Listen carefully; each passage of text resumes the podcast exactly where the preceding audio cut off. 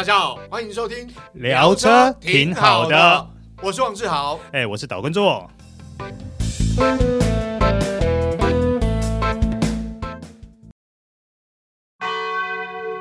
我 Honda HR-V 在此大声宣誓，在乎你在乎的人，在乎的事，从现在到未来，守护你，我愿意。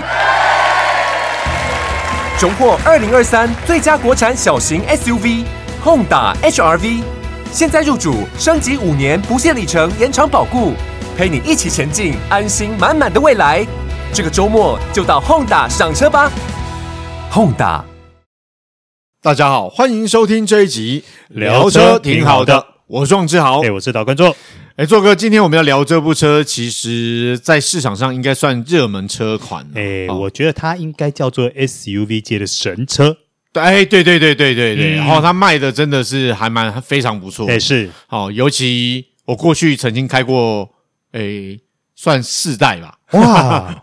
哦，原来你也是他的前车主，对对对，曾经啊，曾经开过一段时间，而且印象很深刻，那时候还是四驱的车款。好，那我们今天到底要讲什么车呢？就是 Honda CR-V。哎，对，六代 CR-V。对，我们这次真的去试驾了。没错，呃，我想 CR-V 在过去哦，其实就像这样讲，就像 Honda Civic 一样，其实，在 SUV 这个车款里头，CR-V 一直是。非常重要的车款，嗯，啊，在市场上热卖的车款。哎，你知道吗？在 Honda 台湾来到台湾的第一款车，嗯、第一款国产车，嗯，其实就是 CR-V 哦，二代 CR-V 哦，是。哦，它在二零零三年的一月发表的、嗯、哦，对，哦，这样子哦，对，所以其实 CR-V 对于台湾本田。这是非常重要的，其实应该是算有有一些渊源在了。是，所以现在呢，因为车市主要销售也大概都是以 SUV 为主，好，所以这个 CR-V 自然又更受重视。是，而且你看到从二代开始一直到，嗯、因为现在我现在六代还没刚开始卖嘛，我们就不先不计。从二代二三四五这四代，其实它在台湾销售了差不多二十七万辆了。超过二十七万辆了，想象出来。对，而且我我必须要说，CR-V 真的还蛮耐开的，它几乎每一代都很热销啊。对啊，我朋我还会有朋友现在在开二代 啊，没有是三是认真的，真的真的真的哦，不是说他没有钱买新车，哎，姨妈是无忌啦，他觉得二代很好，有它的味道在。哎，其实我也蛮喜欢二代的造型，对它，因为我记得它。尾门背了一颗轮胎，轮胎对备胎，对它其实有一些，坦白讲，有一些比较粗犷的味道，而且它门是侧开的，对，没错，没错，没错，没错，嘿，大家都还蛮有印象。对，我这个想一想，我身旁呃有两个朋友都开这部车，所以然后还有朋友一样开四代，所以你看从以前到现在，CR-V 其实它的耐用度跟它的评价啊，你看用到现在其实应该是算不错。不过对于你啦，你觉得 CR-V？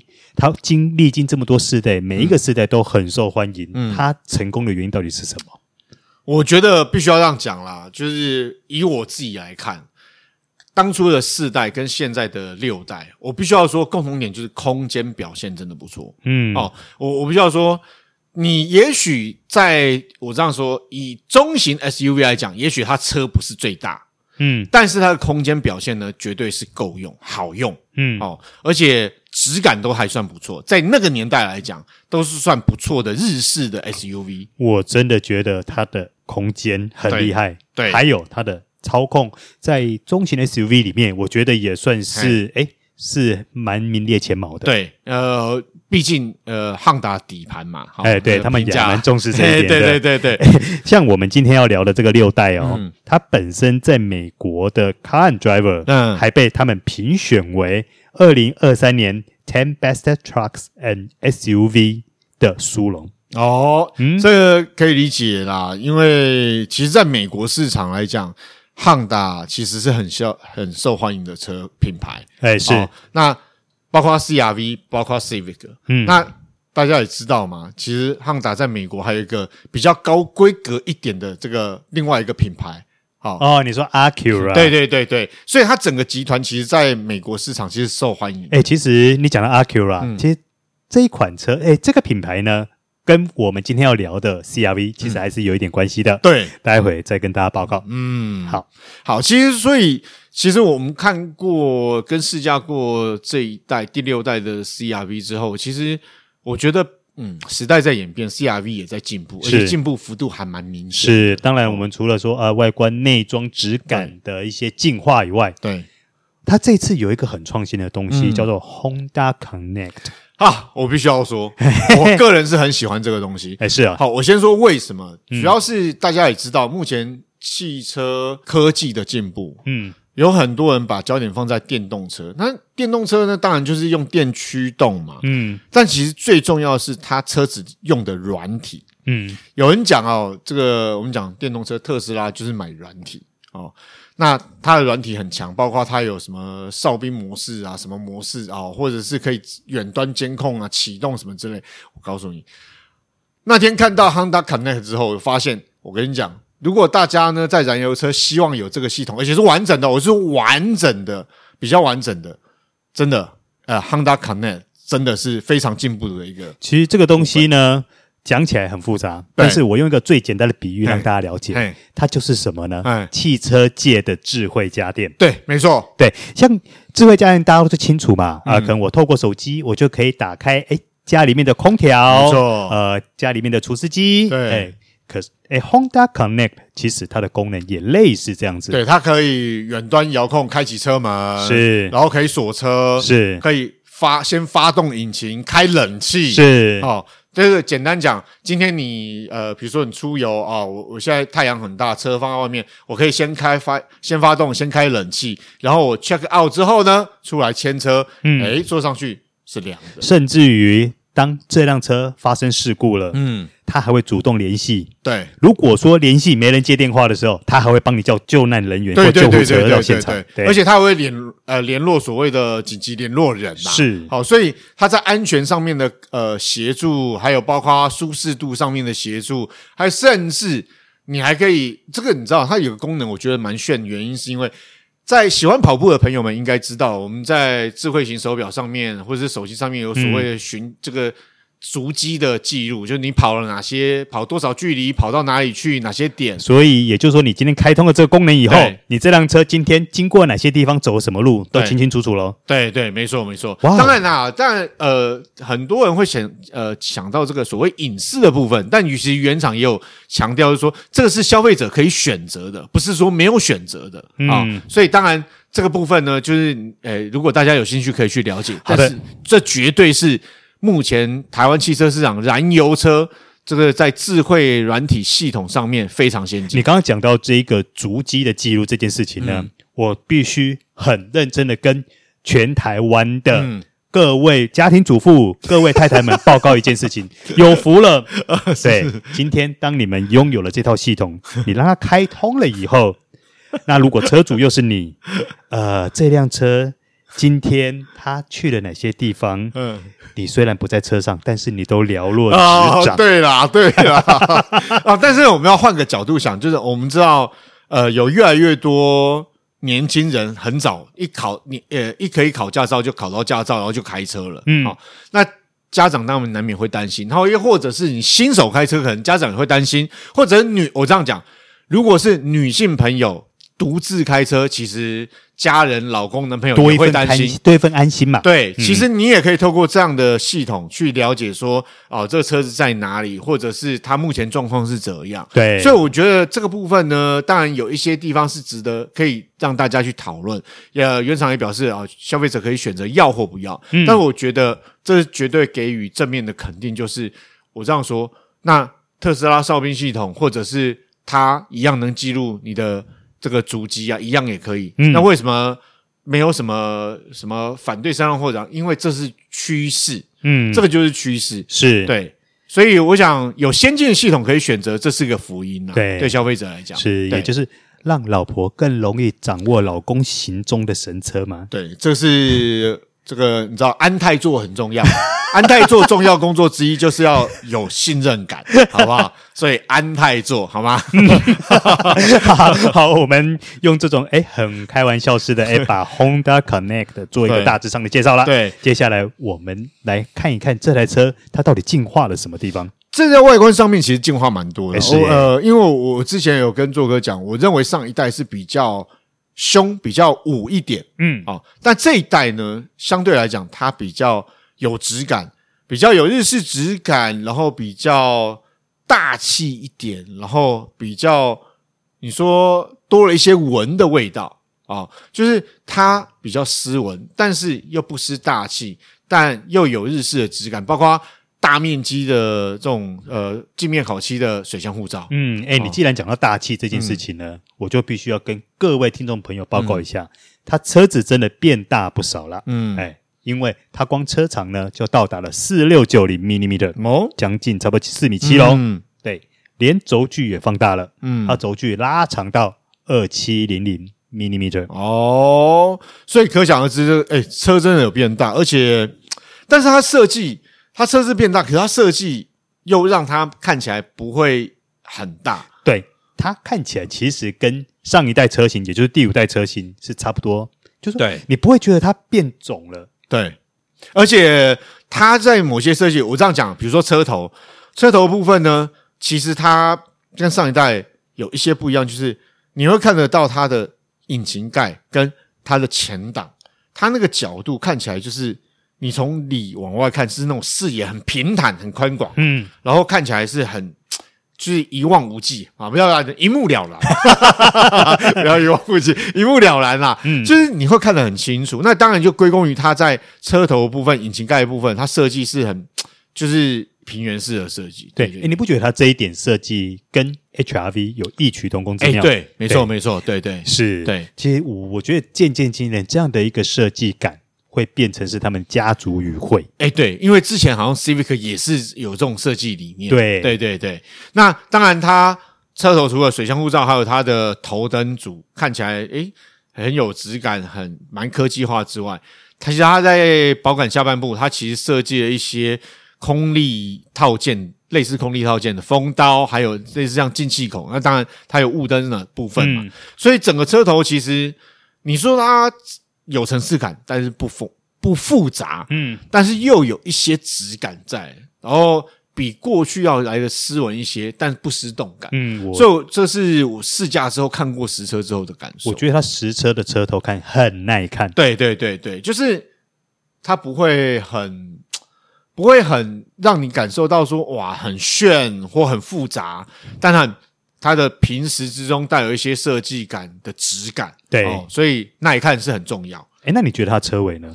哎，它车尾部分，它那个 它那个车车尾灯，我觉得还蛮炫的。当然啦，嗯、它其实在上一代，哦，在上一代其实有这类似这样的车尾灯的这个设计。对，我觉得它那个。呃，它这次尾灯那个设计有点延续五代的一些概念，对，然后延伸下来。但是在水平的部分，嗯、它的排列组合又不太一样，不太一样。对对对，所以它有它的特色在。然后我个人比较喜欢是它保有像五代一样这个排气管尾式管，嗯，好，在保杆的下半部。因为说实话，如果今天你希望呃车身外观要有些动感。好、哦，要有些气势在。其实排气管尾式管是一个点缀的，有画龙点睛作用哦，非常重要。对，尤其在车尾的部分。对，所以如果你没有了排气管尾式管，看起来就一片黑，就嗯缺了一些味道。嗯，但是 Honda 嘛，这个以操纵为名哈，这个出 这个操控呢相当出名，所以当然这样的运动化或者性能化的象征要保留着。嗯，啊，我赞成。哎，接下来我们来聊一下，嗯、我个人很喜欢这台车的一个部分。嗯。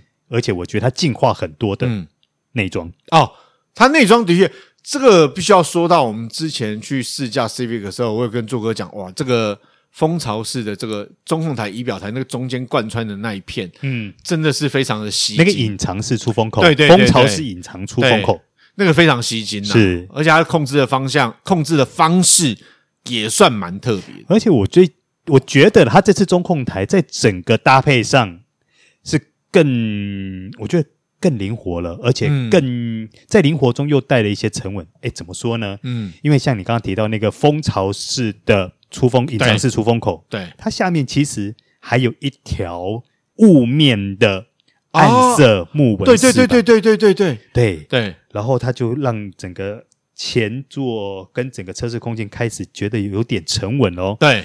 然后它的饰板下方呢，嗯，再来一道钢琴烤漆饰板，对，所以你会觉得说它在整个层次堆叠是比较用心的，对，就是那个质感有出来啊。嗯。我必须要说，就是你进到车舱里头之后，你会发现它中控台仪表台，好，包括当然包括门板的中段，嗯，它其实都用刚刚做哥讲这些材质是去堆叠，然后它视觉上感觉起来就比较沉静。我说坐在车室里头，你会觉得静下来，然对。后而且它的它的设计一样，它的仪表台、中控台它使用那个水平的宽广式的设计，所以那个整个视野很宽广，然后很就是视线很水平，对对对，可你稍微你稍微呃横移一下，往你的右边横移一下，你就可以很清楚看到中控台荧幕，对，然后你再稍微横移回来，你的仪表板就在你的前方，嗯。它等于在整个横向的水平设计上，嗯我觉得做的还蛮成功的。对，所以我基本上呃，对于前座舱的设计来讲，我觉得无论看起来或用起来，基本上对驾驶人或乘呃副手座乘客来讲，其实都是有这种沉稳，然后比较内敛日式质感的，而且是很实用就手的设计。我觉得它这次的质感跟上代比起来有大幅度的嗯，没提升。错，没错。嗯，好，那呃，可能过去呢，大家印象中这个你说呃，CRV 是国产的 SUV，好，大家会相信。但这一次你说是国产的 SUV，可能很多人看到，诶，哦，这个 quality 真的还蛮不错的哦，媲美进呃，口。是。嗯然后当然啦，大家会希望说，呃，新时代的车嘛，嗯，你除了中控台荧幕对以外，你的仪表板也最好是虚拟仪表板。对对对，对，它这次它都给你了。对，没错，它的仪表板是配十点二寸，对，然后中控台荧幕是九寸，嗯，然后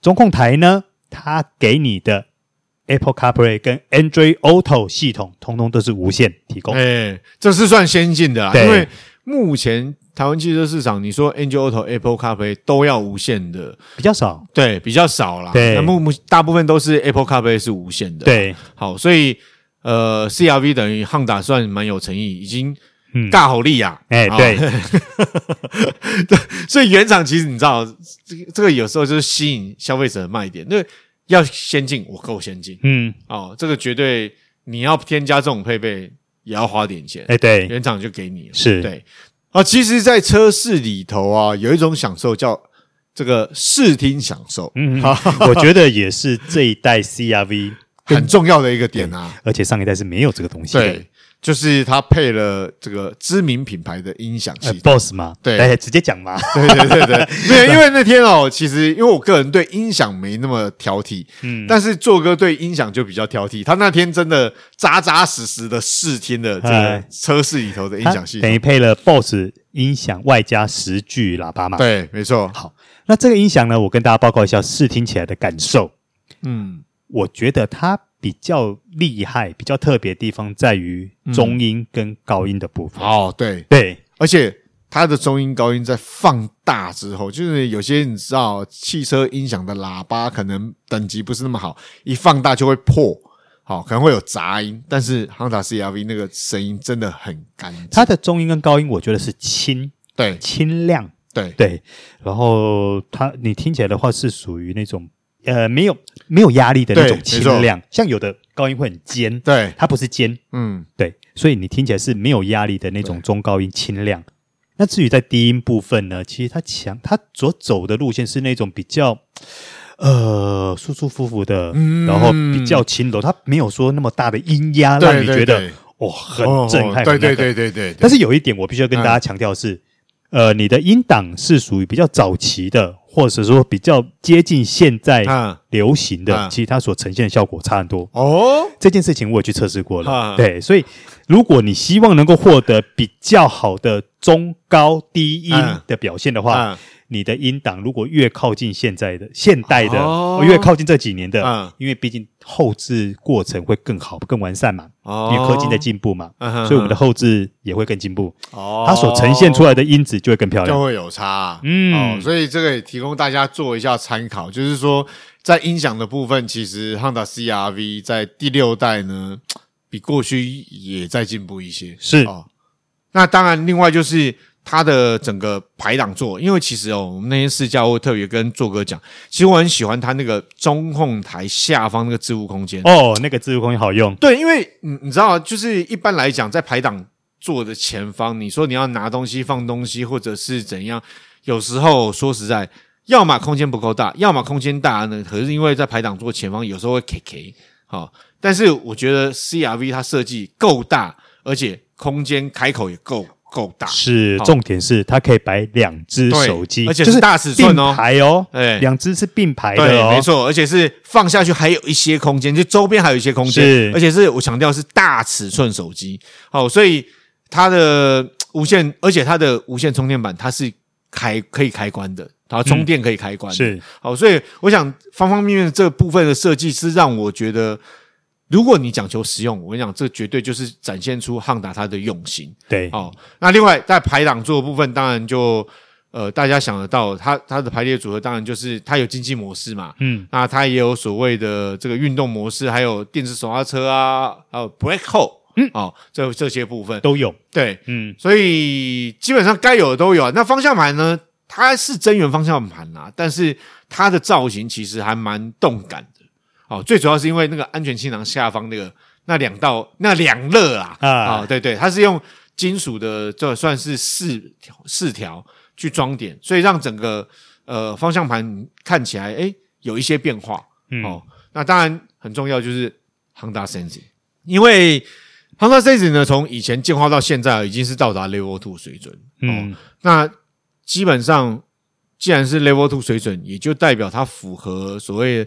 主动跟跟车，全速域主动跟车啊，好车道自中啊，嗯、那你开这一台 CRV 呢，相对来讲就轻松驾驭。没有，最主要是它 Honda Sensing 它这次因为它算是进化版的嘛，对，哦，像现在我们 CRV 配的它就是进化版，就说除了你可能想说全速域的 ACC 啦，嗯、或者是什么呃自中功能啊、嗯、等等这些它都有以外，嗯，最主要是因为它的侦测范围变更大了，嗯、对，对你像不止它我们。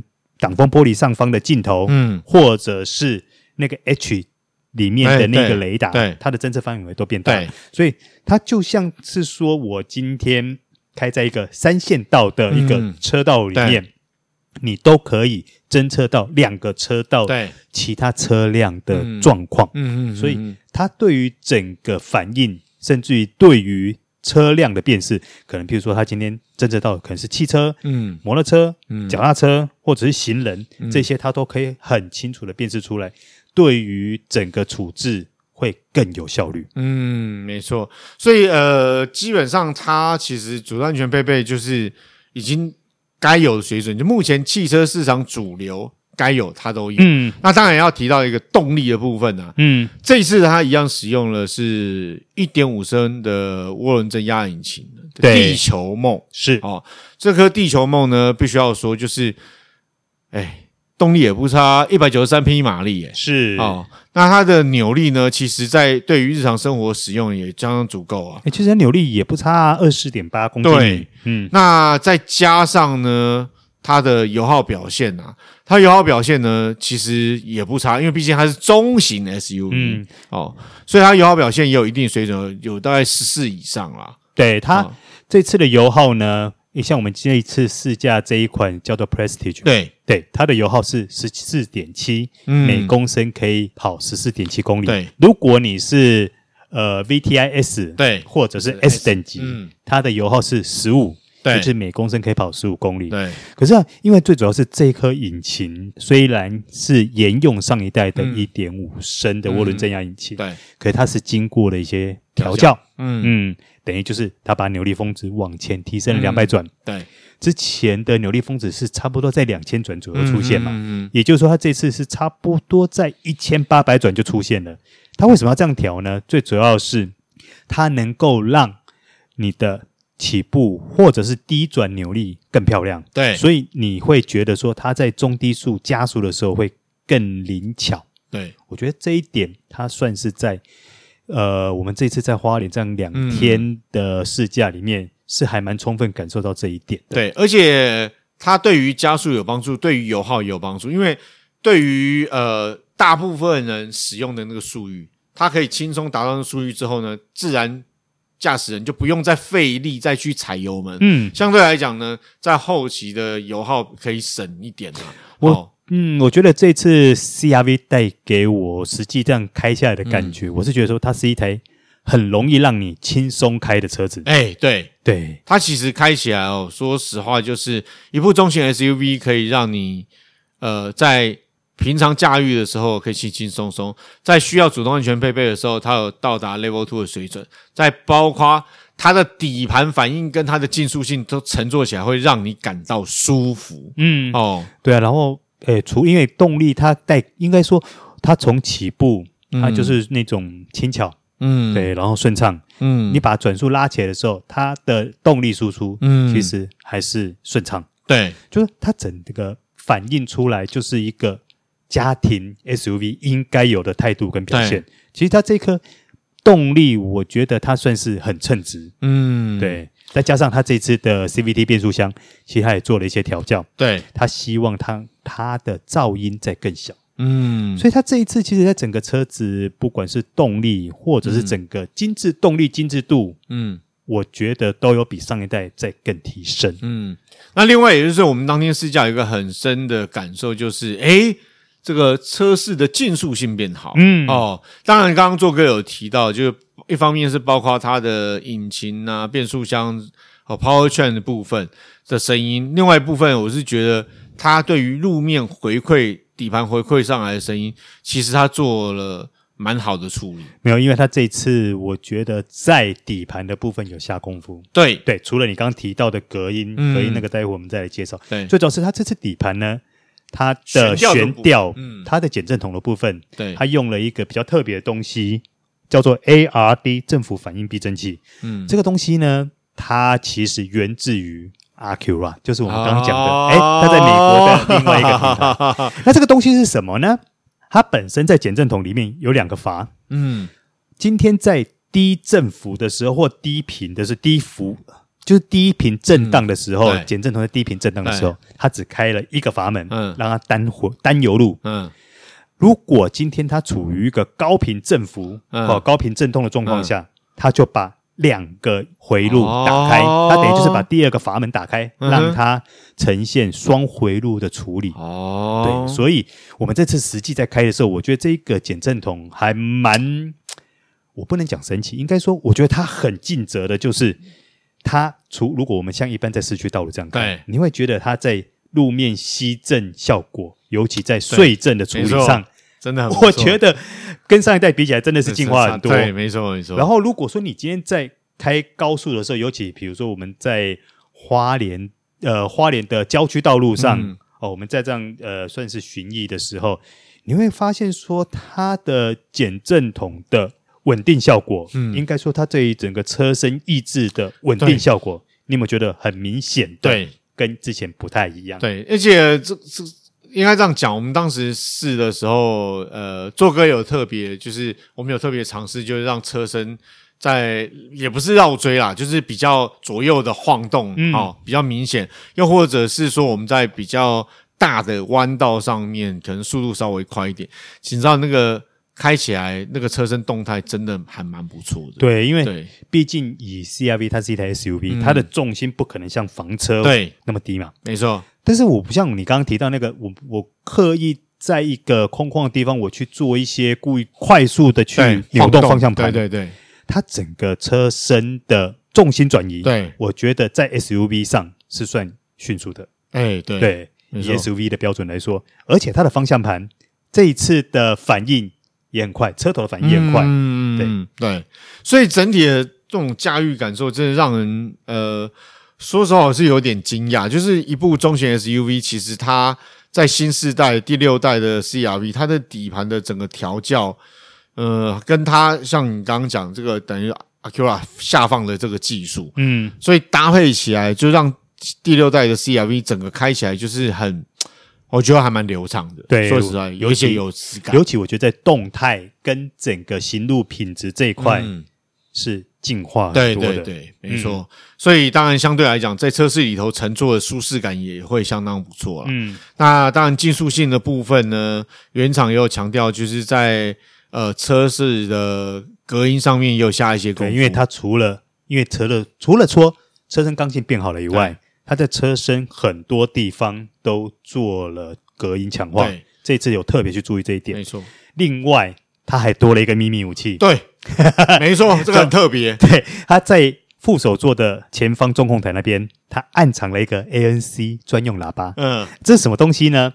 它会在。驾驶座、嗯，副手座跟后座中央地方，它安置了三个麦克风去侦测噪音。嗯、这个 ANC 专用喇叭在根据传回来的讯息、嗯、去发出应对的音波，嗯、等于去尽量抵消消除它。是，就是尽量去消弭 这个噪音。这个这个蛮神的哎。对我这样讲的话，感觉会这样听起来有点复杂，对不对？其实你实际开起来的时候，你会发现六代 CRV 这一次在车内的竞速性上面、嗯、真的有大幅度的提升。我们在驾驭过程里面真的有这样的时间。对，或许上一代大家对于它的车内的竞速性，可能大家觉得没有没有那么突出，不突出。但是这一次，我觉得在这一点，它真的有努力去做到了。对，哦，当然啊，乘坐舒适啊，不只是听觉啊，我们讲说竞速性啊，或者是呃整个。座椅的这个泡棉设定，或者是它整个质感，还有一部分很重要，当然就空间表现。我刚好稍微谈一下，就觉得它空间表现真的还蛮不错。因为 CRV 这一方面向来从我们认识它到现在，对，都一直很厉害呀。丢，我们丢到第六代，它维持住这个空间表现优异的这个特点。嗯，好，基本上就是前座是我驾驶，只是我坐后座，你知道那个。膝盖距离前座椅片大概就是这两个拳头啊。嗯，对，我实际画成大家比较呃熟悉的数字给大家感受一下哈。以我导数一百七十三公分，嗯、我坐在前座，我的膝部距离中控台哦，嗯，二十公分。哇，你看膝部距离中控台就已经这么远，对。我的腿部距离方向盘有十二公分。嗯，嘿，我的头距离车顶十四公分。而且我必须要说明的是，因为我们试驾的车款是 Prestige 车型，它有配全景天窗。对对对对对，所以其实难免这个头部空间会受到影响。但是它还有十四公分，其实已经算还蛮不错的哦。没错。我们来看它后座，我前座的驾驶坐姿调好，我来到后座坐上，我坐上了以后，我的膝部距离前座椅背有三十公分，哇，厉害吧？嗯，然后我的头距离车顶有十五公分，嗯，哇，所以不论是纵向或是垂直的空间来讲都很不错。但是这个数字我必须跟大家报告一下，是因为它的后座椅背跟椅面都可以做调整跟滑移。对，以它整个椅子来说，它可以前后滑移十九公分。所以我这次的数字是我把椅子调到最后面的状况下。然后呢，在椅背的部分，因为它有十六段可以调整，嗯、可是当我调到第一段的时候，其实它椅背是非常直的。啦我认为那个可能，除非特殊状况，大家应该比较不会去调到的时候，对，比较不会去调到这样的坐姿。嗯、所以我这次测量后座头部距离的时候，我是把椅背调到第四段。嗯，我觉得它第四段就符合很多人的哦坐姿的坐姿跟椅背的角度。对、嗯，所以我把它调到第四段来做测量。嗯哼，对。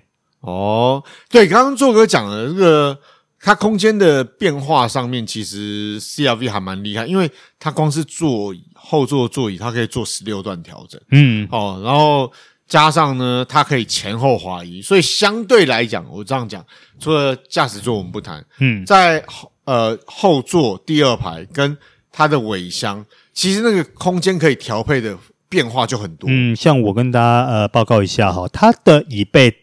十六段调整，如果你把它调到最倾斜的部分，对后座成员来说，它其实可以有点像是类似半躺的状态了。嗯，呃，如果说在上面做个午休啦等等，都还蛮适合的。对，所以基本上，我想，不论在主动安全配备啊，然后它的驾驭感受、动力、底盘、竞速性，还有空间上面，啊、呃，这是非常重要。对一个我说来，很现在很多人买修理车是因为家庭，嗯啊。哦那家庭呢，主动安全配备很重要，空间也很重要，那乘坐舒适性很重要。嗯，那你说驾驭重不重要？重要啊，因为驾驭有时候牵扯到安全，是哦，所以方方面面，诶，第六代 CRV 其实它的确就是。我觉得较第五代又在进步许多，嗯、它称得上是一个比较高规格日式质感的这个进口品牌的休旅车。像你刚刚一直在讲到安全，一直围绕着安全嘛，对不对？因为毕竟这个部分是现在购车。大家购车非常重要的部分，对，所以这次 CRV 它也给了十具气囊。哎，对，这十具气囊真的还蛮特别的。我知道一般来讲都是驾驶座、副手座前方各有一颗安全气囊。那它现在呢，在第六代 CRV 是驾驶座的膝部，还有副手座的西部也有安全气囊，是。哦，再加上后方呢，这个乘客。也有安全气囊，嗯，当然安全气囊又多了一些，它等于全车有十颗嘛，甚至于连后座的左右两侧的成员，嗯，现在他们的安全带也都有预缩式了。嘿，对，现在有些车不见得一定对呀，对呀，对呀，对呀。好，那最后跟大家报告一下第六代的 CRV，它到底要卖多少钱？嗯，好，它有分三个等级嘛，对，第一个等级叫做 VTI S，它的售价是一百零五点九万。哦，哎，第二个等级呢叫做 S，它的售价是一百一十七点九万。对，第三个等级呢是 Prestige，嗯，它的售价是一百二十七点九万。那当天我们试驾就是 Prestige 啊，是。那其实说实话，就是一部车就是卖了一百二十七点九万。你你想要的都有。好，我跟大家报告一下哈，因为从他们开始预接单到现在，已经收了超过两千三百张订单，哦欸，其实速度还蛮算快啊。对，但是呃，嘿，至少给你猜一下，嗯、这两千三百多张订单里面，什么等级最多？一般来讲，应该中阶消费者会选中阶吧，就是 S。当然啦，我这样讲，我刚刚说了嘛，Prestige，你想要什么都给你了，嗯，那个售价。也就是一百二十七点九万，嗯，是一百三十万以内，公斤斤啊，还还真的没什么可以挑。嗯、所以你猜中阶还是猜 Prestige？诶、欸，应该是 Prestige 吧，就高阶嘛。诶、欸，是宾狗。好，跟大家报告一下，在这两千三百多多张订单里面呢，Prestige 占了五成以上。哇，你看，果然大家还是因为这样代表，呃，原厂的做法是对的，就是在最高规格呢，其实。呃，该配的配备，消费者想要的都配了。那这时候当然反映出这个市场消费者订单就是认同原厂的这种设定。嗯，好，就所以这种顶级车款成为最销售的车型啦。嗯，对。所以我想，其实当然了，诶，接下来看现在就是八月了嘛，哈。嗯那慢慢慢接近年底，很多人要换车。